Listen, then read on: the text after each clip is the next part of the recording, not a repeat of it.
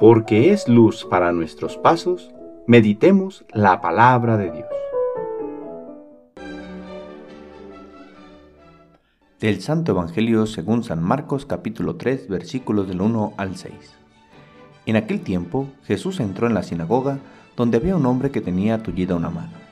Los fariseos estaban espiando a Jesús para ver si curaba en sábado y poder acusarlo. Jesús le dijo al tullido, levántate y ponte allí en medio. Después les preguntó, ¿qué es lo que está permitido hacer en sábado? ¿El bien o el mal? ¿Se le puede salvar la vida a un hombre en sábado o hay que dejarlo morir? Ellos se quedaron callados.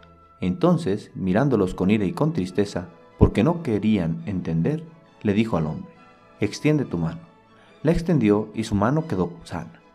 Entonces se fueron los fariseos y comenzaron a hacer planes con los del partido de Herodes para matar a Jesús. Palabra del Señor.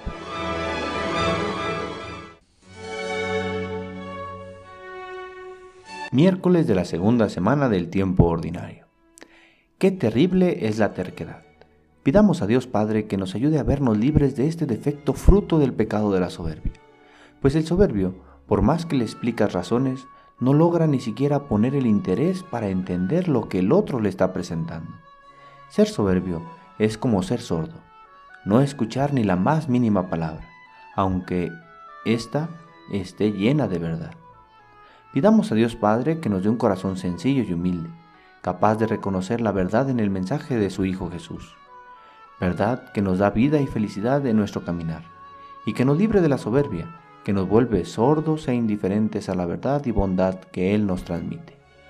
El Señor esté con ustedes. La bendición de Dios Todopoderoso, Padre, Hijo y Espíritu Santo, descienda sobre ustedes y les acompañe siempre. Que tengan buen día.